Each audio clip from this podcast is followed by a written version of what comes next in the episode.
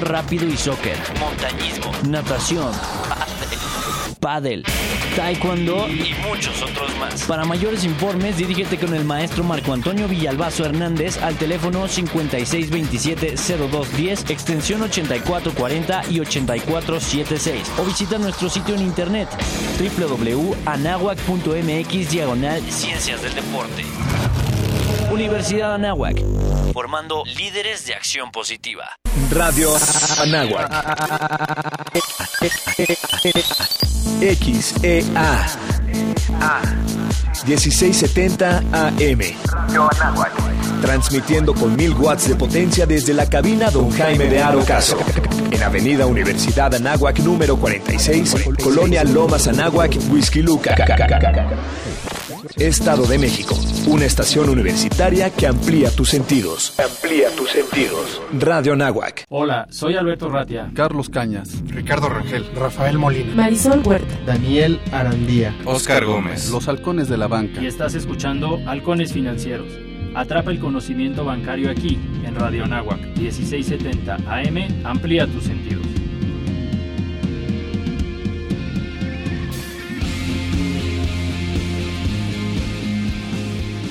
Hola, muy buenos días, ¿cómo están todos? Yo soy Alberto Ratia y como cada martes a las 7 de la mañana estamos en su programa de Radio Halcones Financieros, atrapando el conocimiento bancario aquí en Radio Anáhuac 1670 AM. Amplía tus sentidos. El día, de, el día de hoy sí que veo mucho movimiento en la universidad. Se me hace que ya todos los que estaban de vacaciones y todos los que todavía no se decidían a venir a clases, ya no les quedó de otra para estar aquí el lunes. Pero antes de comenzar, eh, me permito presentar eh, a mis demás compañeros de vuelo y mandamos el micrófono a, al hermoso puerto de Veracruz. ¿Cómo estás, Carlos? Buenos días. Buenos días, Beto. ¿Cómo estás? Pues aquí estoy, como cada martes, saludando a todos los amigos que nos brindan su preferencia en sintonizarnos y agradeciéndoles el favor que nos hacen. Buenos días. Bueno, pues bienvenidos a su programa Halcones Financieros y un fuerte saludo a todos los participantes allá del triatlón de, eh, de Veracruz precisamente, del equipo de 18 de marzo, todos los que son Román, Ángela, eh, todo el equipo de, los atletas ahí del 18 de marzo, les mandamos un fuerte aplauso y muchas felicidades por haber logrado este gran triunfo. Y pues ahora sí que estoy muy, muy contento de estar aquí presentando un invitadazo y ahorita se darán cuenta por qué. Porque de verdad el, el impacto que, tiene en, en, la economía, pues es muy importante. Y pues si me dejas presentarlo nada más para dar una, una pequeña semblanza, este, yo creo que por lo más importante, ¿no? Que es, eh, que por cierto, saludos a todos los amigos de allá de Saltillo, Coahuila. Este, él es eh, Enrique Martínez Morales. ¿Y quién es Enrique Martínez Morales? Pues él estudió en la, en la licenciatura de Economía allá en el TEC de Monterrey.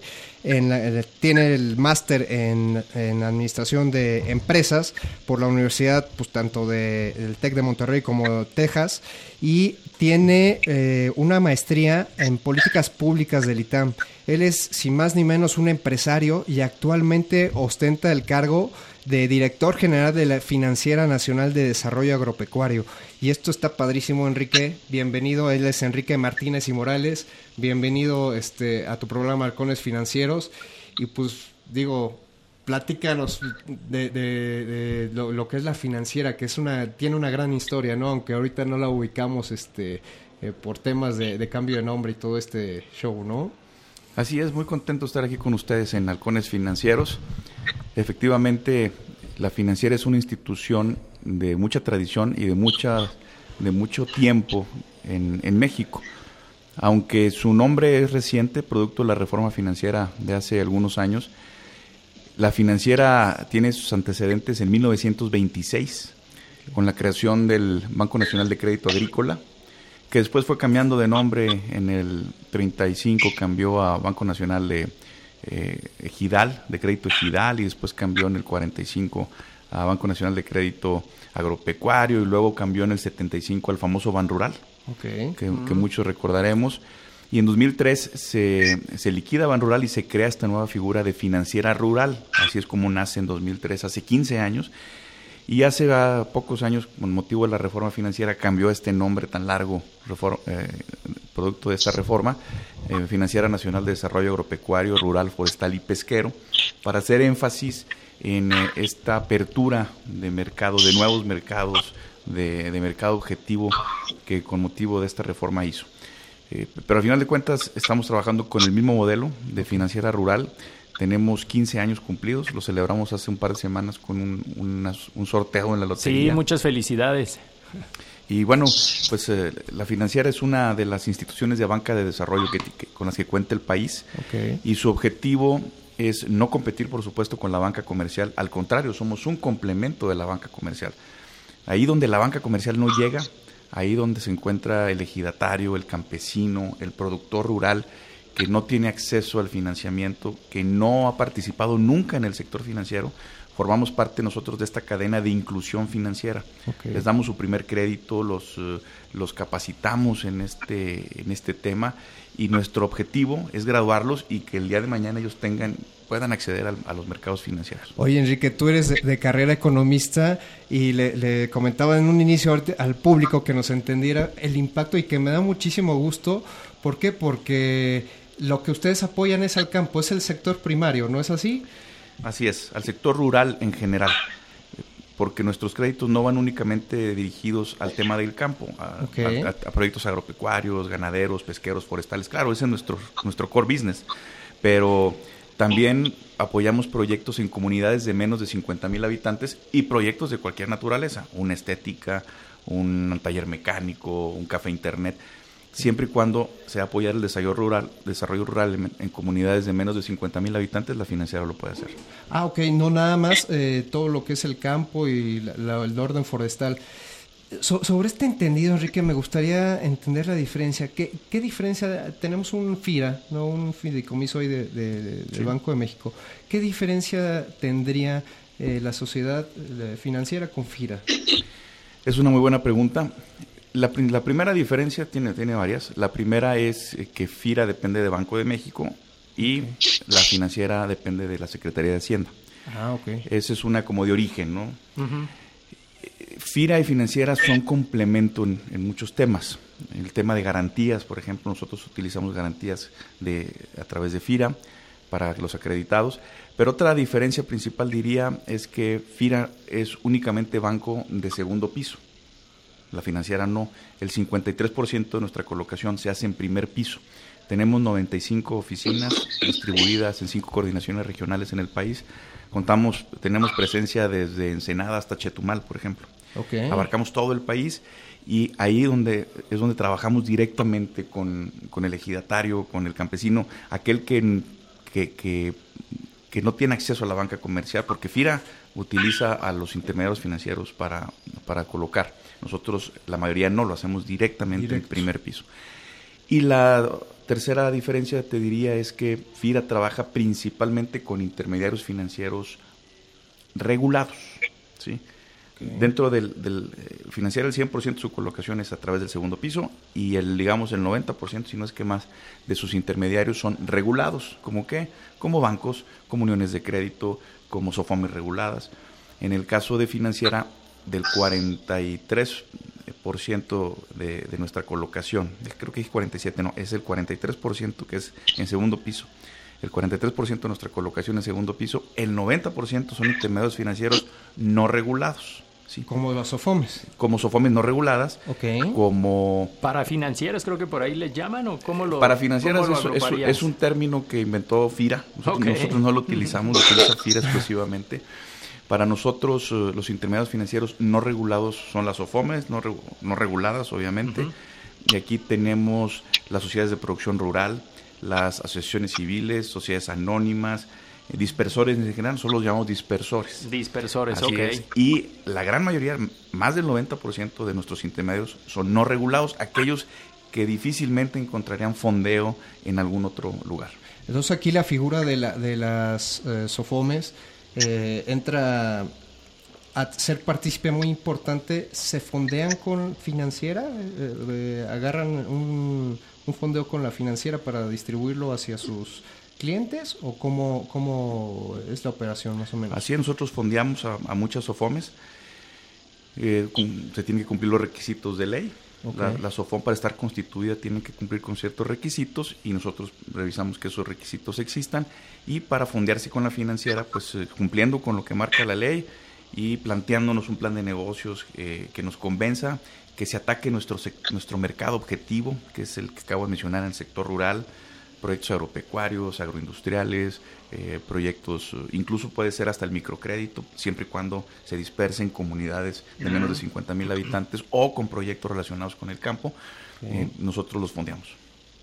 Hoy qué interesante. Tenemos un locutor en Veracruz hablando de temas de, de provincia, ¿no? Porque todo lo que suena agropecuario tiene que ver también con provincia. Este, y le pasamos el micrófono porque creo que quieres hacerle alguna pregunta, Enrique Carlos. Buenos días. Claro, claro. Muchas gracias, Beto. Enrique, ¿qué tal? Buenos días. Bienvenido al programa. Gracias, Carlos. Buen día. Soy Carlos Cañas y te saludo desde acá, desde el bello puerto de Veracruz. Y bien dice Beto que que en este, en este estado, principalmente Veracruz, que es donde me ubico, eh, es, hay mucha necesidad, mucha, mucha necesidad de, de, tener acceso al, crédito agropecuario, como tú bien lo dices. Eh, comentabas que dentro de la financiera eh, tienen distintos sectores donde ustedes apoyan a, a esos, a esos a esos, a esos sectores de la, de la, precisamente de la sociedad donde a veces no llega la banca de primer piso. Eh, me gustaría saber si nos puedes compartir qué tipo de, de programas de financiamiento tienen en la financiera para los distintos sectores a los que están enfocados. Claro que sí, Carlos. En la financiera, más que tener un programa, programas generales, hacemos trajes a la medida. Cada productor tiene sus necesidades específicas y, obviamente que tenemos un menú de pues, tipos de créditos, que son los básicos, ¿no? Tenemos créditos de avío, créditos refaccionarios, en cuenta corriente, créditos simples, eh, tenemos la posibilidad de créditos prendarios o reportos y, hacemos trajes a la medida. Eh, cada, cada uno encaja dentro de algún de nuestros de nuestros portafolios de tasas, por ejemplo, que cae dentro de, depende del tipo de, de, crédito, del monto, del plazo, de si existen garantías. Eh, no, no, no tenemos una generalidad, cada, cada crédito es a la medida, ¿no? Qué bien. Oye, eh, Enrique, es eh, el tailor made, el famoso tailor made de los trajes a la medida.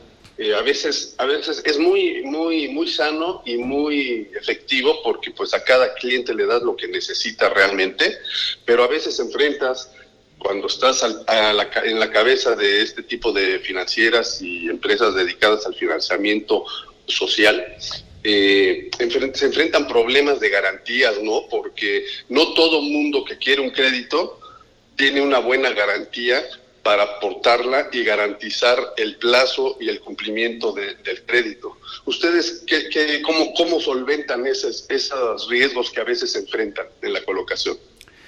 Mira, Carlos, en el, la mayoría de nuestros clientes cae en el, cae en el cajón de, de, pequeño productor. El pequeño productor es un programa que lanzó el presidente hace cuatro años exactamente, el 20 de abril de, de 2014. Y eso nos incrementó enormemente la cartera de clientes.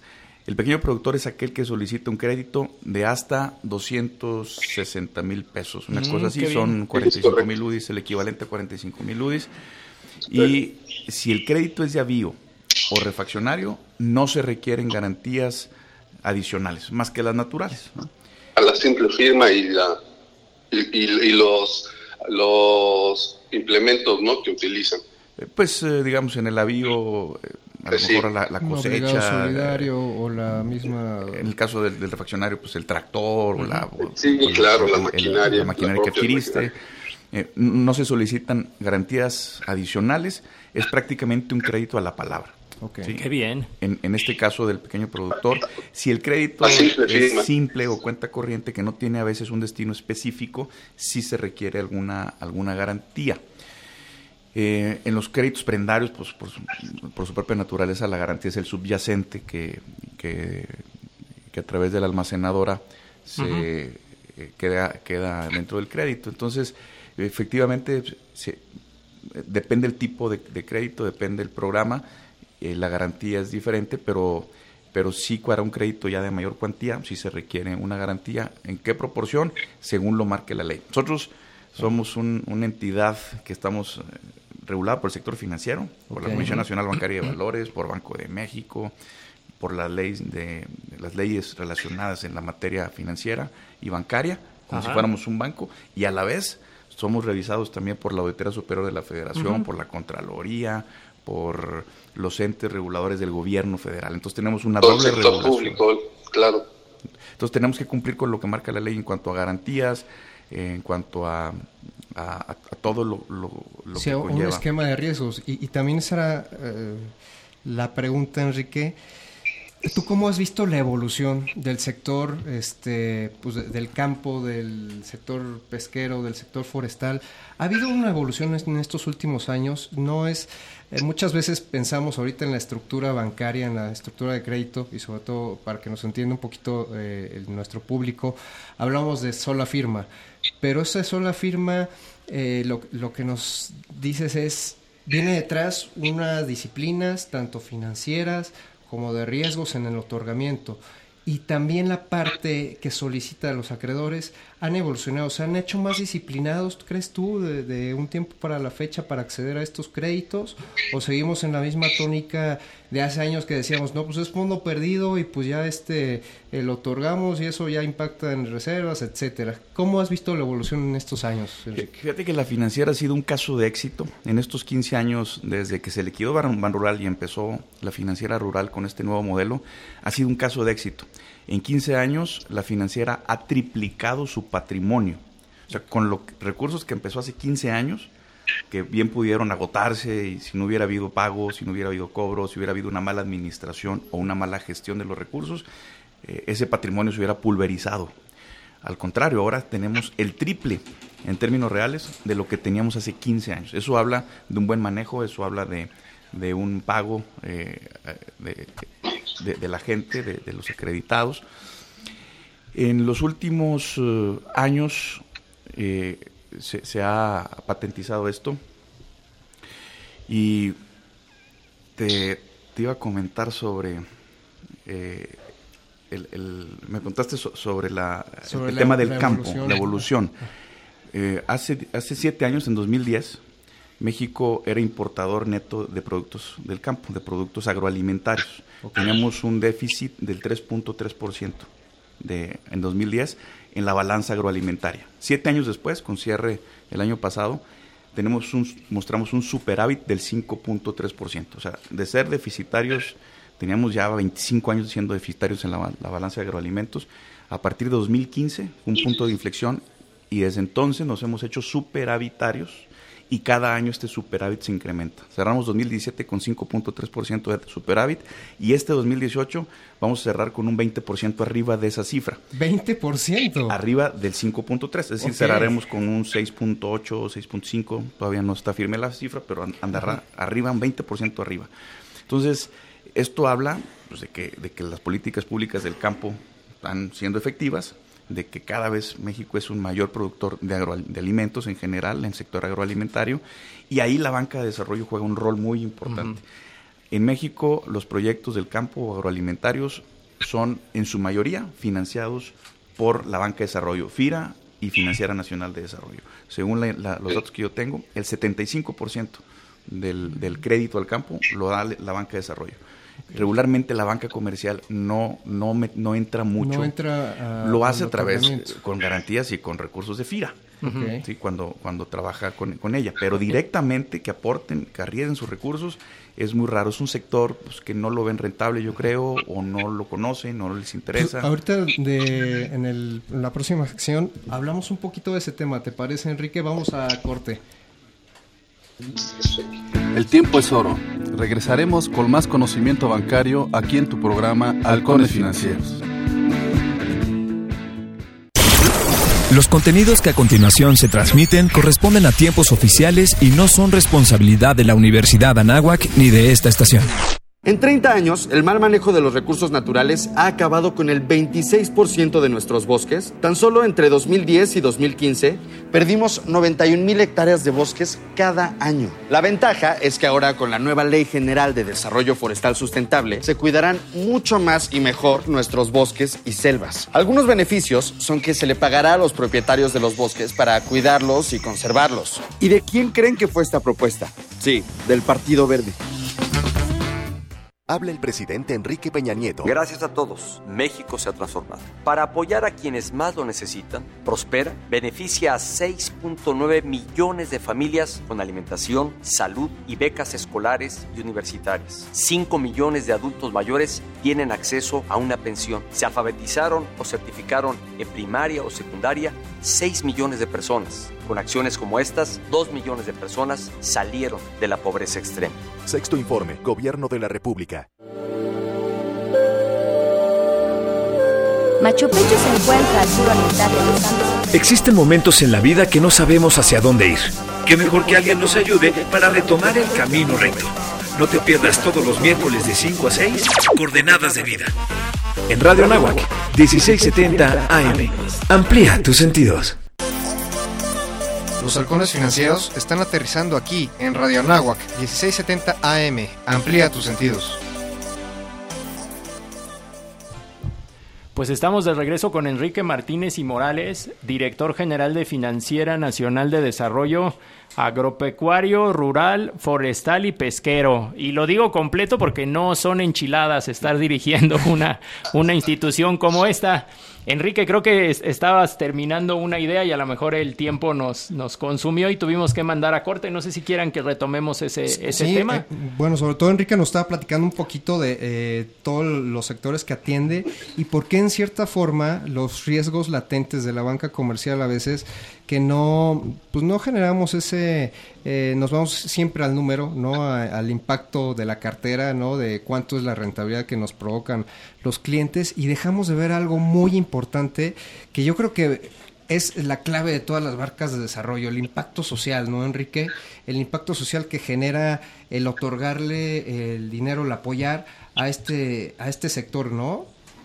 Así es, ayer acudí al informe del presidente Peña y, uno de los, eh, de los logros que, de los que hablaba ayer era el combate a la pobreza.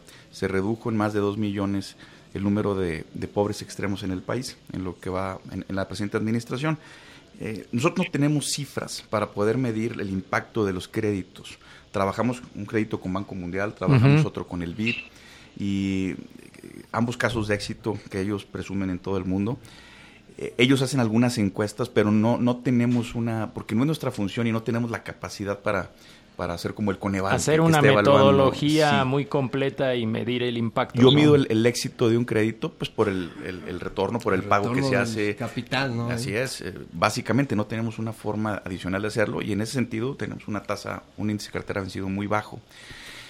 Eh, volviendo al tema de por qué no le entran la, banca comercial o por qué son pocos los bancos comerciales que participan en el sector, eh, efectivamente es que es un, es un, sector de alto riesgo.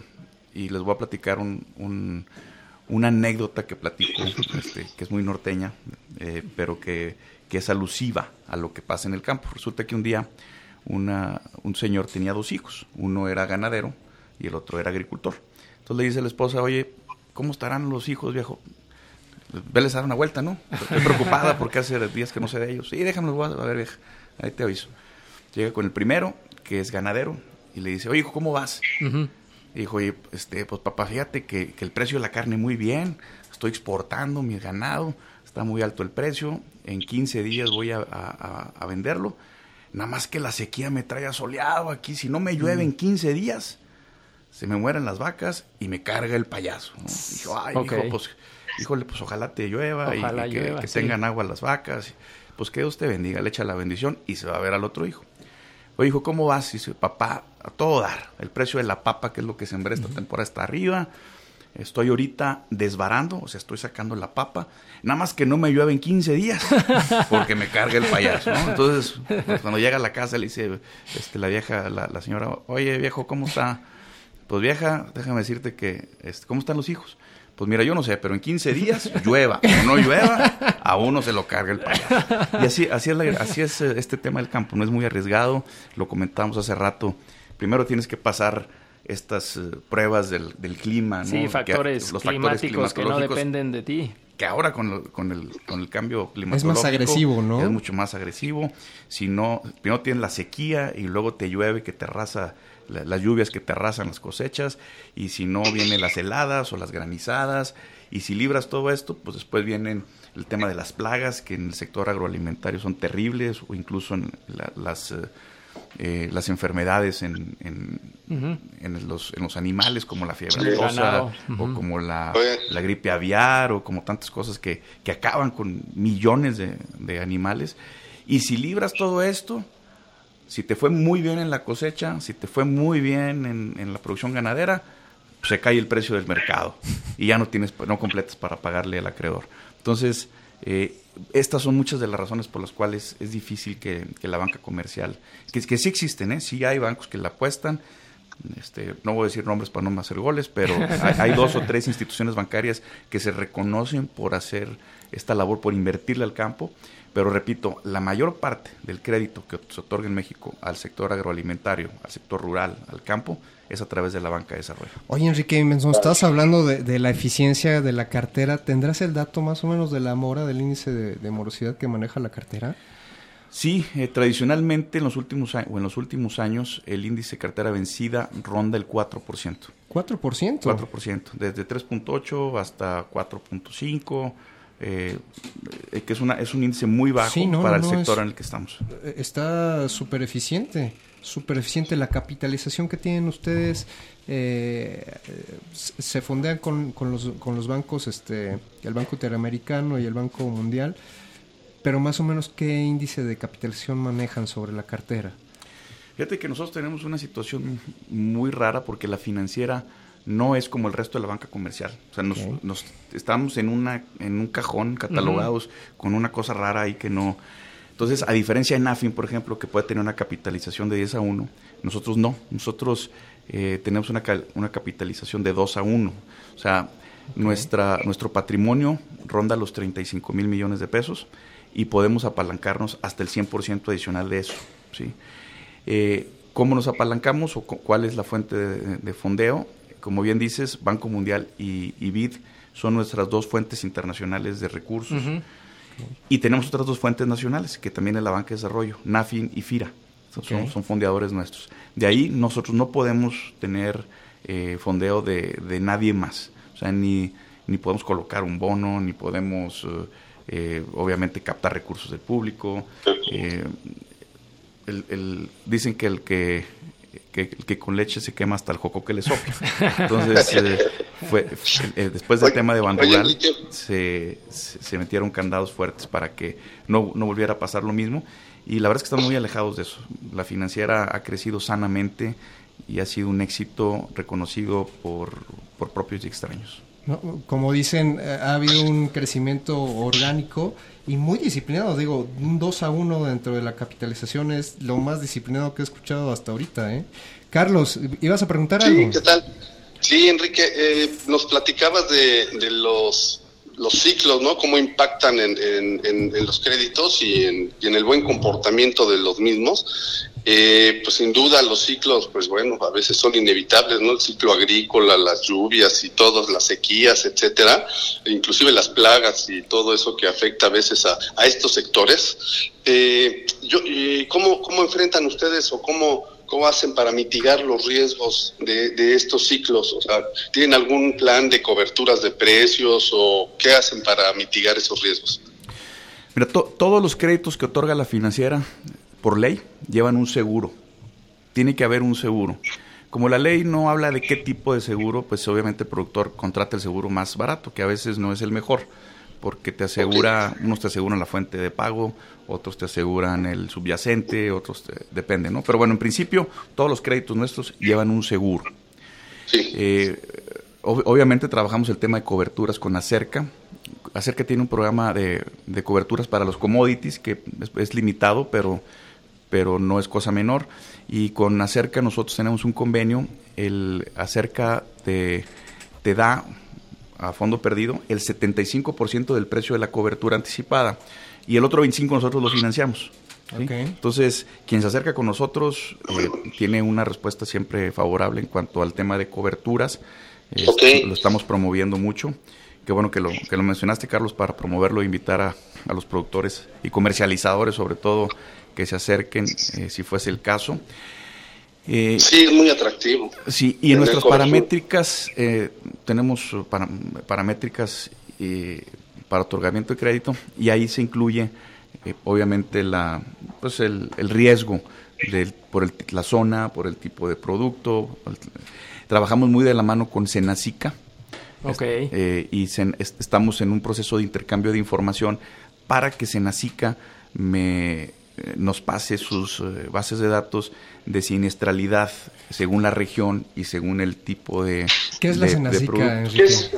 La Senacica es el servicio que tiene Zagarpa, Servicio Nacional de Inocuidad y el, nombre es es el área inocuidad y calidad vegetal y animal, no, me acuerdo el nombre. Como los estadísticos de, cada región. Senacica, tú cuando llegas en el aeropuerto te preguntan que si traes alguna fruta o alguna verdura, ¿sí? O cuando hay, un área siempre que te desagarpa cuando te bajas en el aeropuerto, sobre todo vuelos internacionales, y te preguntan que si traes alguna fruta, incluso te revisan la bolsa, que no traigas alguna semilla. ellos son los ellos son Senacica.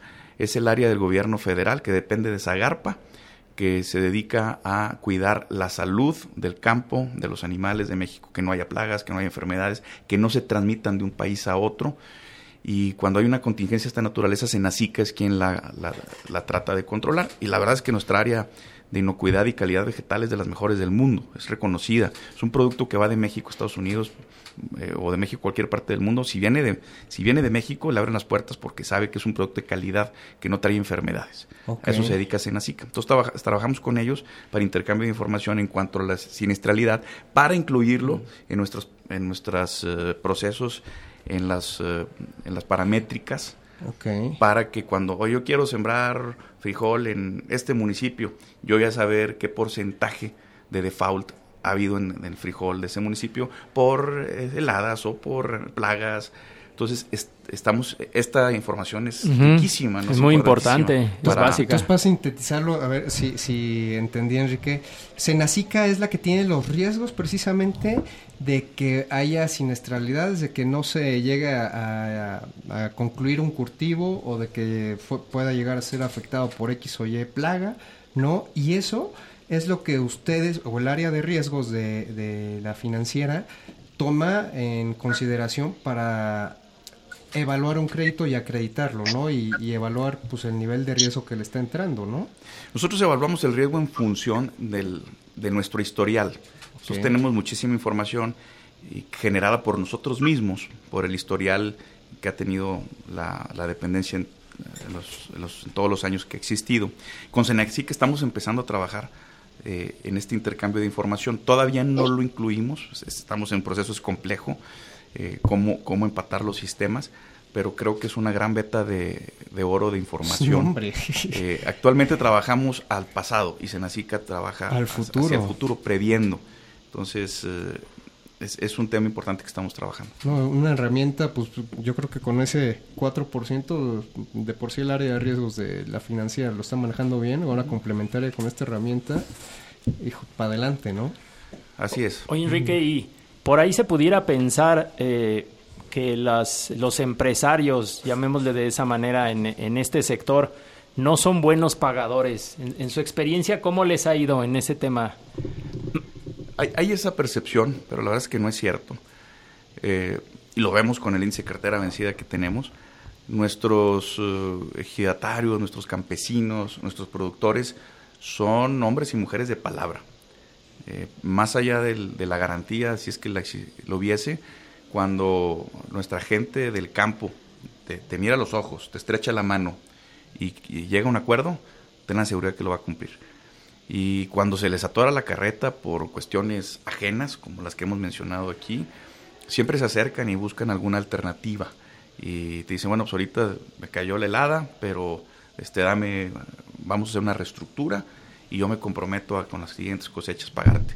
Entonces, eh, la verdad es que yo estoy muy orgulloso de nuestra gente, es gente de bien, es gente sana, que lo único que quiere es que trabajar, y a veces, pues ni modo, les toca eh, la de malas con alguna cuestión ajena, y, pero siempre hay esa, esa voluntad, ¿eh? en términos generales. Esa es la nobleza del sector agro, ¿no? El agro, el campo, la pesca, o sea, al final de cuentas uno trabaja pues por la papa, ¿no? Y pues si no se trabaja, pues nada más no sale y pues ahí está ese compromiso, ¿no? Sí. No sale para ellos y no sale, no saldría para nosotros. para nadie. Porque, por para ejemplo, nadie, ¿no? Por ejemplo, tú tienes, eh, si, si, si bien te va, visitas un médico pues, una vez al semestre o al año, ojalá, porque te enfermaste o porque te, tuviste alguna, te torciste el tobillo. Una vez al semestre, o al abogado y pues el día que este, tienes algún, ¿Tienes algún problema, un contrato o algún que tienes un problema legal una vez al año una vez bueno a Carlos lo vemos un poquito más seguido porque es amigo pero si no pero no, yo aquí, estoy, yo aquí estoy a la orden a la orden pero al productor y al agricultor tres veces al día eh te encuentras con ellos en la mesa. Sí seguro. Sí claro. si, no hubiese ese trabajo de eso vivimos de, eso comemos. así es. Como dijo el secretario Baltasar Hinojosa en un evento si, si es cierto lo que dicen que uno es lo que come el mundo es cada vez más mexicano, porque cada vez exportamos más alimentos. Y, y, otra, como decían nuestras abuelas, el amor entra por la boca. Entonces, México está enamorando al mundo. Cada vez hay más productos agropecuarios en, las mesas de todo el mundo.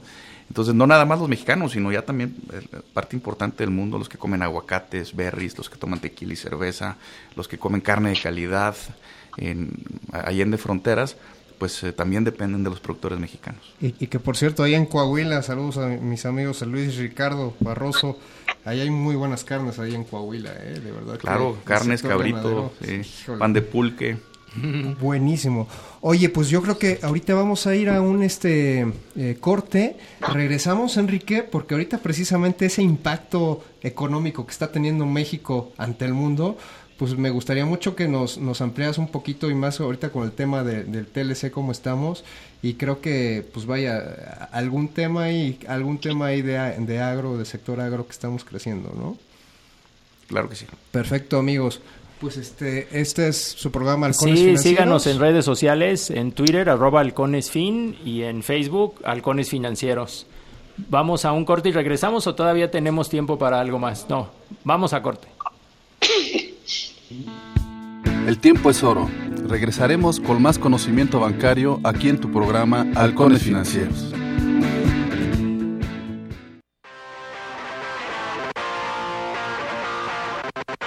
Toda pregunta tiene una respuesta. Cualquier situación en el aula, por difícil que sea, conlleva la posibilidad de superarla. El Centro de Formación y Actualización Docente, CEFAD, ofrece a los profesores y personal de la Universidad Anáhuac, México, asesoría personalizada y confidencial sobre temas didácticos y psicopedagógicos. Acércate al CEFAD 5627-0210, extensión 8641. Universidad Anáhuac, formando líderes de acción positiva. Si eres alumno, egresado o profesionista y te interesa saber quiénes son los líderes que hacen de la comunicación todo un arte en nuestro país, entonces este mensaje es para ti. Escucha Estamos en Comunicación con Carlos Muñoz todos los viernes de 10 a 11 de la mañana por Radio Anáhuac 1670M. Amplía tus sentidos. Estamos en Comunicación con Carlos Muñoz, un programa con mensaje.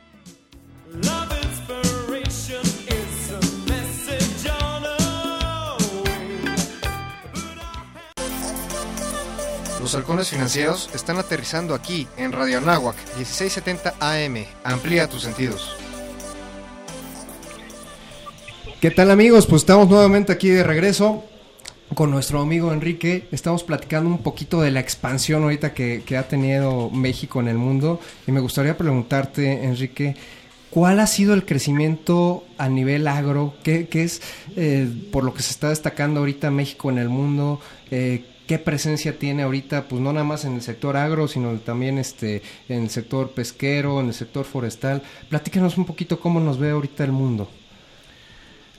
Pues la verdad es que México tiene una gran imagen eh, en, el mundo, no tanto por el tema, ah, por supuesto el tema agroalimentario que es el que nos toca, ha estado creciendo en las, en las proporciones que ya mencionamos, además de eh, los atractivos turísticos, además de la calidad de nuestra gente, que es, que es fama internacional.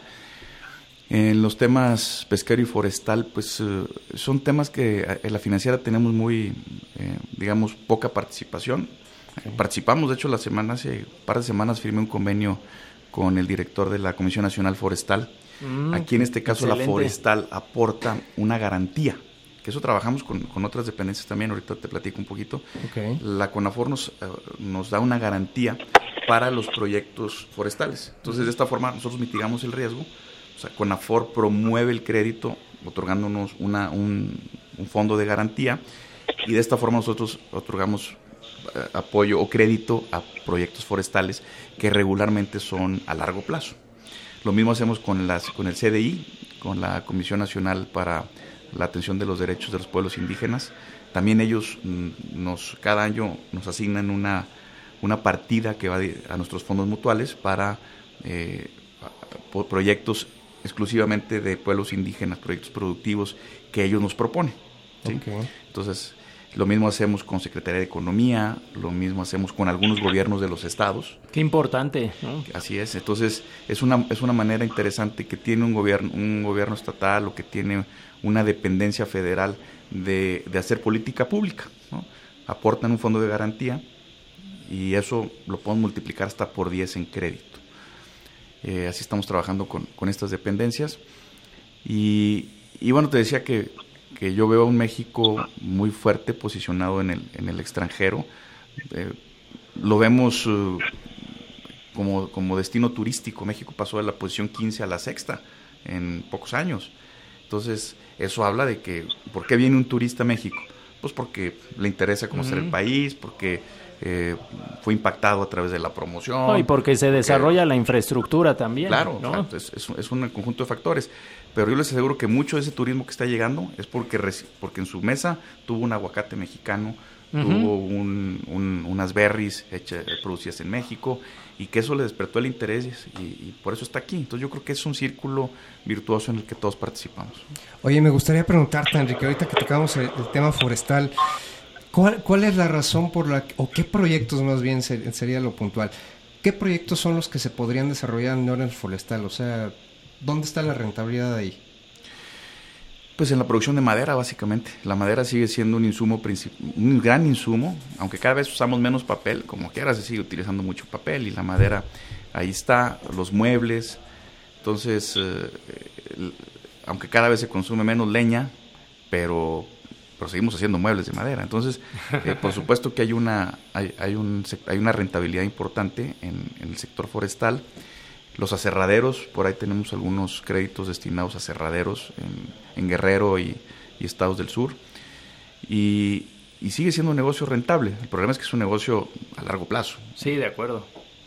Tienes que generar esa sustentabilidad ¿no? de la plantación y el mismo ciclo que no, no es tan corto como en, un commodity, si lo queremos ver, ¿no? Si es un proyecto mediano, largo plazo, ¿no? Varios años para comenzar. Así es. No es el único, hay muchos proyectos eh, que les llamamos nosotros perennes, que son eh, plantaciones que, no, que son rentables hasta después de algunos años. El caso del nogal, por ejemplo, eh, el caso de la palma de aceite, los propios proyectos forestales, eh, son, son proyectos que empiezan a generar al cuarto, quinto, séptimo año. Y para ellos también tenemos programas. Eh, tenemos un programa con FIRA, por ejemplo, que, que, no, les, que no les cobramos eh, capital hasta dentro del séptimo año y los intereses que se generen en este plazo los absorbe FIRA, por ejemplo. Tenemos un programa con ellos de tal suerte que un productor de esta naturaleza, de un, de un perenne, pues no tiene que pagar nada hasta el séptimo año, ¿no? cuando ya está realmente produciendo oye, el caso también de, los viñedos también los financian ustedes, digo, sobre todo allá en la región de Parras, ¿no? Que es la que se me ocurre ahorita. Sí, tenemos varios clientes en Coahuila, en, eh, Valle de Guadalupe, en Querétaro, estuve la semana pasada en Querétaro en un proyecto de esta naturaleza también. Em, sí, por supuesto que es una es, es, de gran relevancia para México y sobre todo para la financiera este tipo de proyectos vitivinícolas que estamos apoyando. Oye, Enrique, y pues bueno, para estamos en la universidad, me gustaría escuchar cuál es la estrategia que tiene la financiera para todo el tema de las startups, para el tema de, de las pymes ahorita, todos los, los, chicos que nos están escuchando, que pasan por aquí, pues dicen, ay, mira, están hablando muy padre, pero pues yo, yo, ¿qué le puedo entrar ahí? ¿Cómo pudiera yo este, desarrollar mi propio negocio y que la financiera me pudiera apoyar? Nosotros trabajamos con emprendedores, claro. Yo, yo considero a, nuestros clientes como emprendedores del campo, como emprendedores rurales. Realmente son emprendedores eh, que, pues que le apuestan a México, que le apuestan al campo. Nosotros desarrollamos clases medias rurales. Esto poco se ve o poco se entiende, pero realmente la, la labor de la financiera es esa, ¿no? La creación de, de clases medias rurales. Eh, los productores del, del, campo tienen pocas alternativas de financiamiento. Uh -huh. Entonces, ellos no pueden ir al banco pues, porque no tienen garantías, porque no, no les queda muy lejos una sucursal, no son sujetos de crédito. Entonces, ellos a quién acuden? Pues con el con ahí con el, el cacique del pueblo, con el con la casa de empeño, con la caja de ahorro, uh -huh. que los intereses llegan a ser de tres dígitos, ¿no? Los intereses anuales 150% anual. Entonces, como ellos no tienen flujo porque se la pasan pagando intereses para poder consumir de contado, pues tienen que ir a estas tiendas de, eh, de, de, de, los abonos chiquitos, ¿no? de abonos semanales, uh -huh. que al final acabas pagando tasas del 150%, o sea, de tres dígitos. Entonces imagínate, si nuestros productores del campo producen, pagan, pagan por producir a tres dígitos y consumen a tres dígitos en interés, pues esa es, una tragedia. Es. Entonces, llega el, el, la financiera y ofrece créditos de un solo dígito, al, al, pequeño productor sí. y pues y ahora sí traen efectivo para hacer las compras de contado uh -huh. y ya no se endeudan. endeudan tanto, claro. Y eso les cambia la vida, ¿no? Entonces, por eso digo que estamos creando clases medias eh, rurales, lo cual es completamente cierto. Y volviendo a tu pregunta, ¿cómo puede alguien, algún joven, eh, pues eh, participar con la financiera? Pues muy sencillo, primero tiene que tener un proyecto, eh, es eh, muchos piensan que en la ciudad, bueno, pues aquí en la ciudad eh, la financiera no trabaja tanto. No, tenemos proyectos, aquí hay zonas, en la propia Ciudad de México, hay zonas importantes productoras. Tenemos producción de huevo, tenemos incluso eh, parcelas, que, tenemos muchos clientes aquí en los alrededores, pero no nada más es el tema primario, también puede ser pues la transformación, uh -huh. siempre y cuando sea alimentaria o, o relacionada al, con el campo alguna fábrica de quesos, una fábrica de embutidos, eh, cualquier actividad que esté vinculada puede ser financiada. Entonces, eh, tenemos muchos casos de éxito de personas que comercializan miel de abeja, que hacen algún producto, incluso de manera artesanal. Eh, son, son bienvenidos a, acudir a, nuestras oficinas. Ok, todo este tema de, la semana pasada estuvimos ahí en una feria de destilados, está en boga este tema de, de, hacer su propia destilería y demás, los chavos están dándole pero durísimo, ¿no? Por ejemplo, Así. claro, las cervezas artesanales, las destilerías, tenemos muchísimos eso, clientes. Eso lo, lo financian Claro, ustedes? por supuesto, claro. Oye, y el precio, el precio, eh, es decir, la tasa que maneja este, la financiera, nos está haciendo de un dígito, más o menos cuánto estamos, cuánto están considerando por cliente, depende del riesgo, ¿no? Pero... Tenemos eh, ciertos niveles de tasa, aunque déjame decirte que para la clientela que atendemos la tasa es, no es tan relevante.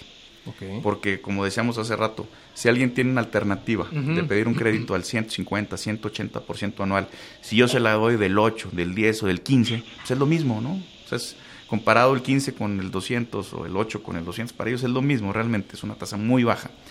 Entonces, nuestras tasas van desde, el, para el pequeño productor, eh, están dentro de un dígito, que van desde el 6,5 ya real hasta el 9.9 dependiendo eh, si lleva apoyo, si no lleva, si cumplió con el contrato, si no, si es hombre, si es mujer. Pero para el pequeño productor es de 6,5 a 9.9 la tasa. Okay. El pequeño productor, repito, es aquel que no da garantías adicionales y que su crédito es hasta de 45 mil UDIs, o sea, 260 mil pesos por ahí okay. aproximadamente. Eh, para arriba tenemos la tasa para en producción primaria, hasta 90 millones de pesos el crédito si vas a sembrar este, o si vas a tener un el, tema ganadería, tema forestal, tema pesquero, tema agropecuario, es decir, producción primaria, puede hacer la tasa hasta del 9.9% mm, anual, bien. fija. Eh, cuando, la, cuando el crédito va más de un año, la tasa se convierte en variable, es TIE más X. pero tenemos, podemos hacer un swap, podemos eh, transformarla Una cobertura en fija. de tasas de interés, sí. Así es, para que, que le quede fija y no tenga eh, pues mayor riesgo el, el- el acreditado. Y de ahí en fuera tenemos otros tipos de tasas, eh, por ejemplo la de comercialización que es un poquito arriba, creo que anda por los 12, 13%, la de diversificación que esa ya va para proyectos que se salen completamente del core business de la financiera, que es TIE, la tasa es eh, aproximadamente TIE más eh, 8% más o menos, 8.4 creo. Y es para proyectos de minería, para proyectos que ya se, se salen, pero que no podemos rechazar porque están dentro del sector rural, como Claro. lo marca la norma. Sí, sí, sí. Los, eh, créditos prendarios, por ejemplo, son eh, anda la tasa en TIE más 2.75. TIE más muy- 2.75. Más 2.75, que es muy competitiva para, para el sector. Eh, es muy tasa a la baja porque ahí prácticamente el riesgo pues es muy bajo porque tienes como garantía el subyacente. Ya. Sí, sí. Eh, es más o menos la política de tasas. Oye. Enrique, creo que nos queda tiempo tal vez para unas dos eh, ideas adicionales. Marisol Huerta, que también es locutora del programa, y bueno, cuando vienen personalidades, pues todo el mundo queremos participar, la tenemos aquí en el, en, eh, en el celular. Buenos días, Marisol, ¿cómo estás? Muy bien, amigos, buenos días. Aquí escuchando este tema tan importante de tasas y de apoyos que se da, sobre todo cuando en el tema de las tasas a nivel internacional hay muchísima presión. Digo, en México eh, la tasa 7.75 actual, una expectativa de que baje para el próximo año, pero bueno, vemos mercados como Argentina en donde hay presión bastante fuerte y bueno, pues el escenario difícil en temas financieros. Entonces, muy interesante lo que nos están mencionando de los beneficios que se cuentan para, para el mercado en México con ese tipo de apoyos, ¿no? Sí, en el tema del Tratado de Libre Comercio, Enrique, no sé si haya oportunidad de que nos comentes un poquito. Obviamente estamos muy relacionados con Estados Unidos y Canadá. ¿O prefieres a lo mejor esperar a que haya ya más humo blanco en ese en esa negociación? Yo sé que es pregunta incómoda y por eso te lo planteo con toda la con toda la, la apertura de que si lo consideras conveniente adelante. Marisol creo que nos iba a comentar algo, pero de manera general, no específicamente en temas agropecuarios. Oye, Enrique, y a ver, me, gustaría al- algo que pues tanto el gobierno actual como que el próximo tienen yo creo que en mente, el desarrollo de las zonas económicamente especiales, de, de desarrollar todo el, sur. Sé que tú eres norteño, pero sé que eres muy objetivo. ¿Cómo ves? ¿Cómo es el futuro de desarrollar toda la zona este, sureste eh, en- en los próximos este, años? Pues lo veo muy positivo. Vivimos efectivamente en un México que tiene dos caras, ¿no? Y eh, tenemos un, norte que es eh, muy productivo, que es un norte que tiene una calidad de vida superior a la del sur. Y, yo coincido con la, la propuesta del nuevo gobierno, de, no, del gobierno que va a entrar en los, en los próximos meses, de, de poder eh, tratar de igualar, ¿no? Tratar de, de tener un crecimiento como país más armónico, más, eh, más justo, Equilibrado, más equilibrado, más equitativo, así es. Y creo que las zonas económicas es una- un proyecto que, que va en ese sentido y que ha mostrado en otras partes del mundo ser efectivo. Ahí, ahí hemos, este, estamos trabajando en los proyectos vigentes como financiera, estamos incluidos en la ventanilla de atención, en la ventanilla única esta que va a haber en las zonas económicas. Eh, hay un módulo para la financiera, para quien desee solicitar crédito, eh, que, que cumpla por supuesto con, con Ujú, con el mercado objetivo ajá. sobre todo. ¿no? Nosotros no podemos dar un crédito para algo que esté fuera de nuestro mercado objetivo, porque pues nos eh, enfrentamos con otra banca de desarrollo, para eso está NAFIN, para eso está la. Sociedad Hipotecaria De acuerdo. Federal, para eso hay otras dependencias de, de la propia banca de desarrollo. Entonces, eh, creo que es una, es, una muy buena idea, es un planteamiento que debe, que debe impulsarse y desde la financiera estaremos haciendo lo que nos toque para conseguirlo. para los empresarios que nos escuchan, ¿qué, qué sector o qué, eh, mm, vaya, en, en términos de negocio, qué es lo que se esperaría de esas zonas que desarrollen? No sé, a lo mejor el cultivo de, de banano, ¿qué, qué se esperaría, qué impulso de, de a nivel agro eh, esperaría en esas zonas? Más que el sector primario, yo estaría pensando en, eh, en darle el valor agregado a, al producto primario. Producción existe, por supuesto que hay que impulsarla, pero yo creo que la riqueza está en el valor agregado. O sea, no debemos de estar exportando aguacates, vamos a exportar guacamole. Eh, o sea, la, el valor agregado que le demos a nuestros productos, ahí está la fuente de riqueza. Pues para tener guacamole hay que tener aguacates, ¿no? Entonces no puede, no puede ir el uno sin el otro. Pero yo creo que debemos estar pensando en estos clústeres agroalimentarios, debemos estar pensando en la investigación y desarrollo de, de, variedades, debemos estar pensando en la transformación de los productos primarios y en el valor agregado para eh, seguir fomentando las exportaciones y seguir generando riqueza. Ok, Enrique. Y por, último, me gustaría preguntarte, estábamos eh, hablando de estas ventanillas únicas. ¿Cuál es o cómo se acerca hoy por hoy el público que nos escucha hacia la financiera? ¿Cuál es la, eh, el acercamiento natural, el proceso natural para... O sea, ¿cómo, cómo, los contactamos? ¿A quién se podrían acercar? ¿Qué tiene que hacer? En la página de internet de la financiera que es www.fnd.gov.mx, ahí se encuentran eh, pues nuestro directorio de las 95 agencias de crédito rural que existen en el país puede ser, a alguien le va, te queda cerca una donde vivas eh, por, por, la distribución que existe de, estas agencias. Eh, también ahí están los datos de contacto en la página, los teléfonos, están los correos de, de los funcionarios, incluso el mío propio y el de todos los funcionarios. Yo recibo diariamente decenas de correos electrónicos, contactos a través de mis redes sociales o de la propia financiera y todos los atiendo, pero con los que me llegan a mis redes sociales, que no son pocos al día, todos los atiendo personalmente, los dirijo con el agente estatal o, de crédito rural correspondiente y, hacemos el, vínculo de manera muy eficiente. Entonces, eh, se nos pueden contactar, repito, en in situ, es decir, acudiendo a alguna de estas 95 oficinas que hay en el país. Eh, las direcciones están en la página de internet. En Google, el maestro Google nos dice, nos chismea dónde estamos ubicados en, en cualquier estado de la República, a través de las redes sociales de la financiera y a través de, de, las, de un servidor puede ser el contacto. Ok, perfecto, Enrique. Oye, una última idea, algo que quieras compartir con el, con el auditorio, Enrique. Pues eh, nada más eh, agradecer a ustedes la, eh, esta participación, la entrevista, decirles que las puertas de la financiera están abiertas, que ah, vamos a seguir trabajando estos meses incluso de la, de la entrega-recepción, de la transición me han preguntado mucho, eh, oye, ¿los créditos se tuvieron? No, no, no, no, seguimos trabajando nosotros todos los días hasta el 31 de diciembre, seguirá trabajando la financiera y el primero de enero vuelve a abrir eh, puertas. Entonces, el, trabajo no, no para. Eh, visítenos, acudan con nosotros para recibir información, anímense a producir. México necesita de, de, que el talento de los mexicanos se, pues, se invierta aquí y que trabajemos juntos por tener un México mejor. Muy bien, pues si quieres comenta nuestras redes sociales, las tuyas también, Richard. ¿En dónde también te podemos localizar, Marisol? Eh, Marisol Arias 1 y ya saben todo lo que eh, les interesa acerca de temas de mercados y este y bueno, pues ahí estaremos atendiendo sus preguntas.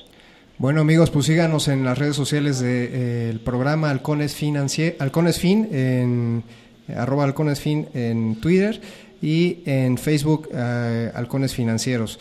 Estuvimos con Enrique Martínez y Morales. Muchísimas gracias, de verdad. Eh, creo que el, el, gran impacto que tiene la banca de desarrollo, pues aquí se vio y este y pues que se siga esa continuidad y adelante, Enrique. Enhorabuena, claro que sí. Reconocerles todo el esfuerzo que hacen todos los días. Así es, muchas gracias. Las redes sociales de Financiera es FNDMX.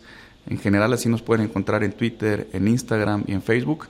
Y la, mía, la mía personal es Enrique MYM en Twitter y en Facebook es la misma. En Instagram es igual, más el 123 al final. Ok, perfecto. Pues amigos, este fue su programa Halcones Financieros. Nos vemos la próxima semana. Hasta luego. El vuelo terminó por hoy. Halcones Financieros es una producción de la Asociación de Egresados de la Maestría Internacional en Banca y Mercados Financieros. Atrapa el conocimiento bancario aquí, en Radio Nagua, 1670 AM. Amplía tus sentidos.